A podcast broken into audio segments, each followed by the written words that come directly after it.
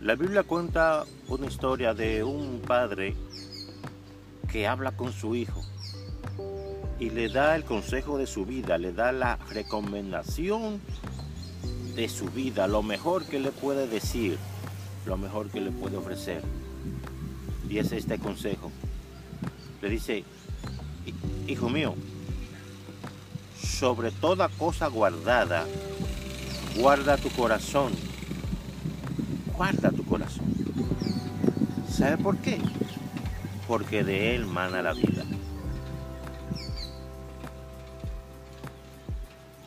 Aquel padre no le aconsejó a su hijo que acumulara y guardara riquezas, prendas, dinero, que hiciera casas, que hiciera grandes inversiones.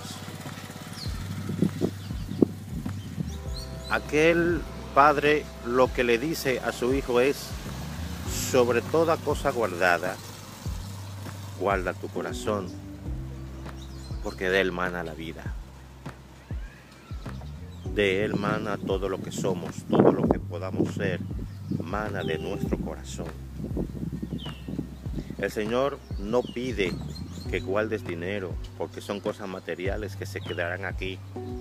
Que guardes oro, son cosas materiales que se van a quedar aquí. El, Señor lo que te pide es que guardes tu corazón. Y no tanto que lo guardes, sino que lo dejes entrar en Él. En otra parte dice, dame, oh hijo mío, tu corazón. El Señor quiere entrar a tu vida, a tu corazón y ser el centro, sentarse en el trono de, tu corazón. Por eso Él te pide, Él, él, no quiere que, que, tú lo dejes entrar de manera obligatoria, sino de manera voluntaria. Por eso él te, él, te lo pide de esta forma, como un padre le habla a sus, a sus hijos, ¿verdad? Hijo mío, dame pues tu corazón y en este caso dice, hijo mío, sobre toda cosa guardada, guarda tu corazón, porque de él mana la vida. Así que, a los que me escuchan,